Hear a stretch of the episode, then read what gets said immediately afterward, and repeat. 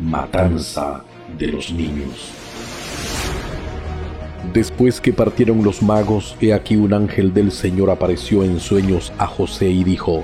Levántate y toma al niño y a su madre, y huye a Egipto, y permanece allá hasta que yo te diga, porque acontecerá que Herodes buscará al niño para matarlo. Y él, despertando, tomó de noche al niño y a su madre, y se fue a Egipto y estuvo allá hasta la muerte de Herodes para que se cumpliese lo que dijo el Señor por medio del profeta cuando dijo, De Egipto llamé a mi hijo.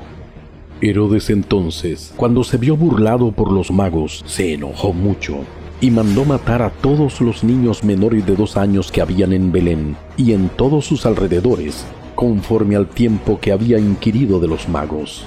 Entonces se cumplió lo que fue dicho por el profeta Jeremías cuando dijo,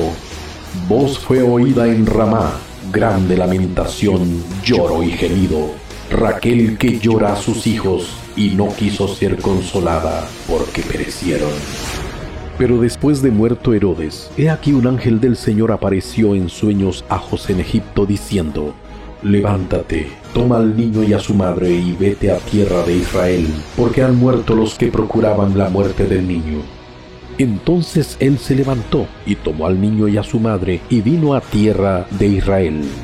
Pero oyendo que Arquelao reinaba en Judea en lugar de Herodes su padre, tuvo temor de ir allá, pero avisado por revelación en sueños, se fue a la región de Galilea, y vino y habitó en la ciudad que se llama Nazaret, para que se cumpliese lo que fue dicho por los profetas, que habría de ser llamado Nazareno